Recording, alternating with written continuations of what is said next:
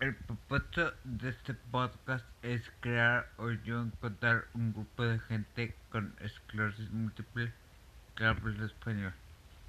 Pero las cosas siguen abriendo. El sábado pasado fui a una fiesta y esta semana, el sábado, fui a un picnic.